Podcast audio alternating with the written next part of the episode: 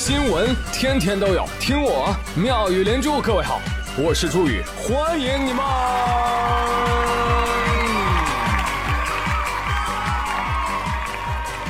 谢谢谢谢谢谢各位的收听啦！世界上最恐怖的声音。No God, please no, no！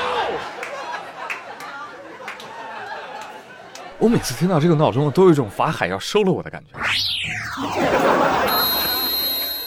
特别吓人啊，心头一紧。后来发现啊，我不是一个人啊，因为有的人症状比我还要严重。有个姑娘发微博说：“我被苹果闹钟吓到，呃，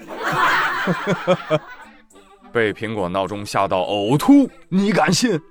真的，她后来去医院看病去了，医生诊断为短暂性脑缺血。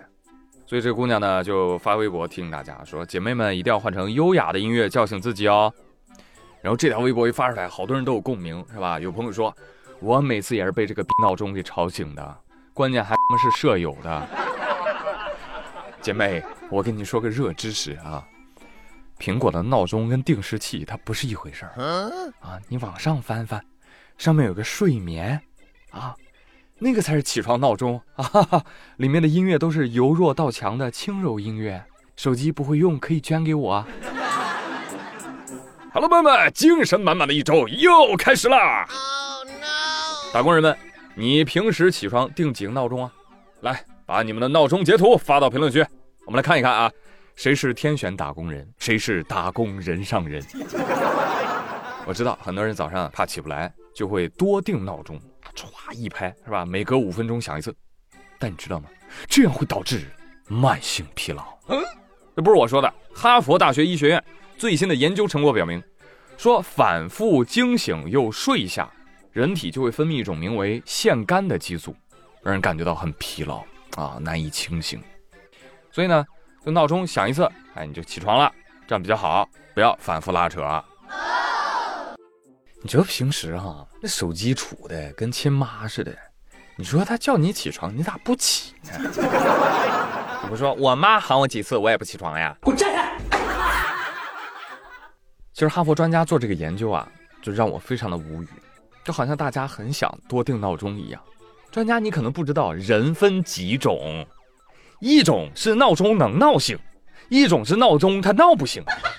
我有一次我睡过了，哎，就奇怪，闹钟怎么没响啊？啊！我是忘了定闹钟吗？结果第二次我睡过了，我更奇怪了，我手机是不是坏了呀？直到第三次，我睡得有些浅了，闹钟一响啊，我就发现有只手啪就把闹钟关了。我发现那是我的手，我的潜意识能自己关闹钟，你知道吗？天哪！但是我醒来全然不知。所以专家，你明白吗？就是我们这类，正是因为怕惊不醒，才上多个闹钟的好吗？哎，社畜的世界，不配有自然醒。哎，不过听到学生们都开学了，哎，这心里就好受多了。好贱！但我知道啊，有些人一开学就意味着异地恋的开始，要饱尝离别之苦了。哎，但也不是没有办法缓解哦。最近一种专为异地恋情侣研发的接吻神器火了。说只要两个人对准那个机器拟真的嘴唇区域亲吻，就能够体验远程 kiss。我看了什么拟真区域啊？就手机上装个硅胶的大嘴唇子，你一亲，哎，对方那边也有触感，在那动啊。然后网上一查，啊，原来常州医学院于二零一九年就申请了这个专利。申请人蒋先生说，当时我跟女朋友七年异地恋，然后我就想出了这个东西。你说这玩意儿有用吗？啊，朋友们，异地恋的痛苦是不能接吻吗？这个吻就非接不可吗？我只能说有点用，但不多。你想象一个情景：男的说“宝，你怎么不亲了？”女的说：“啊，我这边网不好。”多尬呀！但是呢，我这个人啊，宇哥知道吧？脑袋里有一本致富经。我的发财小课堂又开始嗖嗖的运转，我突然举一反三，想起了一个大胆的想法，可以实现情侣远程缓解寂寞。你猜是什么？讨厌啦，人家听不懂。哎，我说的就是情侣实时同步软件，我们可以一起看一本书或者看一部电影。你们刚才脑子里想什么呢？流氓！臭不要脸好，说起这个流氓啊，我就得提一嘴他们了。峨眉山的猴子，啊，这个峨眉山的猴子名气不小啊，主要是骂名不小。只要你看新闻都知道。这群家伙经常抢食儿、翻包，还打人，频频遭到游客的投诉，知道吗？报应来了！最近有网友发了一条微博：“峨眉山的猴子们，你们的好日子到头了。”配图有猴子被关进铁笼，笼上赫然挂着抢劫罪。这只猴子挂的是故意伤害罪。我一听这题目啊，我以为景区高价引进五行山了呢，想不到就是个关禁闭。哎呀！不过看到他们落寞的背影啊，似在悔过。嗯，行吧，有点解气了。不成想，我这边刚解气，那边景区就辟谣了，说：“哎，这不是我们景区的猴子，哎，但是我们的景区啊，也不会坐视不管的。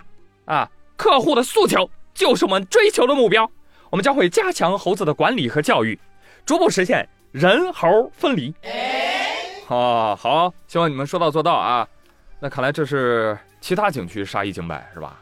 哎，最好审一审啊，得查出来到底谁是你们的靠山啊！一定得扯出他们背后的那个保护伞。这么一扯，哎呦呦呦，原来是野生动物保护法！可恶，竟然是国家二级保护恶霸！我有个建议，可以把峨眉的猴子送给美国，快送山贼们留个学。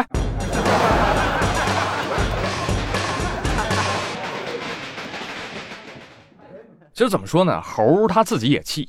来来来，我们论论理儿来。这山本来就是我们家，好吧？你们这一群无毛直立猿就这么闯进来，不干你干谁啊？风可进，雨可进，国王不能进，懂不懂？哎我去，这还没去美国呢，这套理论都背得这么熟了。那行，来，你再给我讲讲，凯恩斯主义和新自由主义有什么区别？我们的市场更适合哪种啊？哎，黑猫白猫。能消费起的才是好猫。说到消费，哎，上期我就吐槽过鸭脖太贵了，对吧？引起了很多人的共鸣。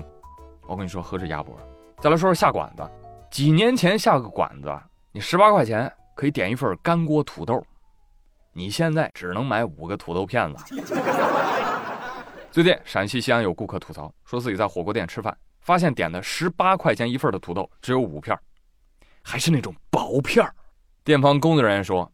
啊，我们上错了，把大份上成小份了，小份价格是九块钱，而且客人，我要跟您特别说一下，我们这个土豆啊是富硒土豆，硒您懂吗？微量元素，富含，所以价格比普通的土豆要高一些。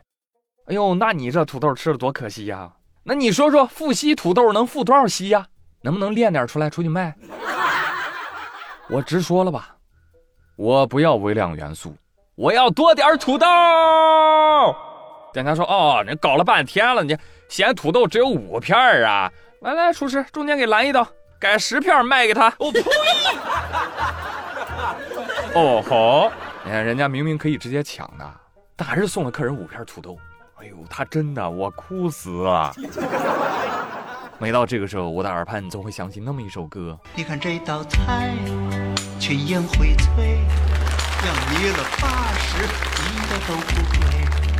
过来看一看，亲手尝一尝，你吃到嘴里特别的脆。如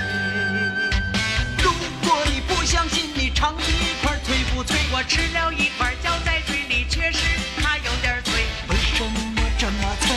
为什么这么脆？我现在问问你，我它为什么这么脆？它怎么这么脆？它就是一盘大萝卜。目前呢，雁塔区市场监管局的人员称，已经有执法人员在调查处理中。好了，说到这个吃，上期的互动话题就是这个啊，就问大家，你最爱吃的，或者你吃过的最好吃的垃圾食品是什么？